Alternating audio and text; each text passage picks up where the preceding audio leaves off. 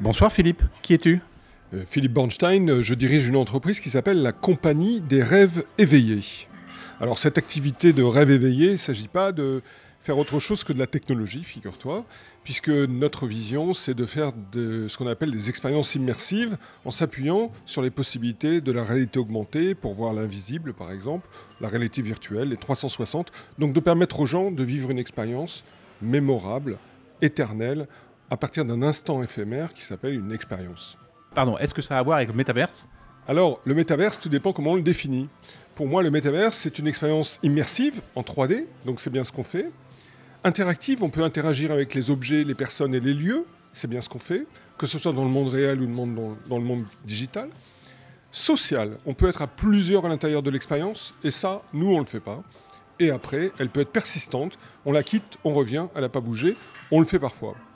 Peux-tu me dire pourquoi, Philippe, tu participes à cette soirée À quel capitalisme déjà, j'ai trouvé que cette idée était euh, provocative. J'aime bien ce type de provocation, c'est-à-dire aller se projeter sur le futur et remettre en cause l'existant. Je pense qu'aujourd'hui, plus que jamais, nous devons nous adapter. Et euh, le hacking est une forme de remise en cause. Et puis le capitalisme est devenu dominant, à part dans quelques pays. Et on en voit aussi ses limites.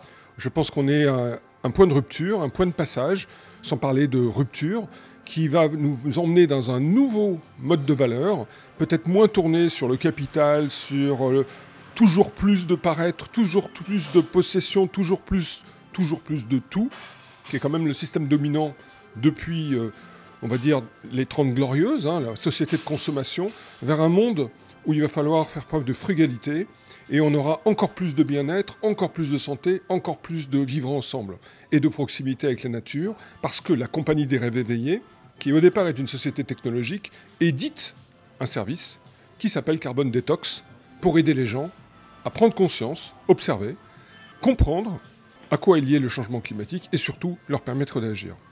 Comment comptes-tu, à ton niveau, agir pour hacker le capitalisme?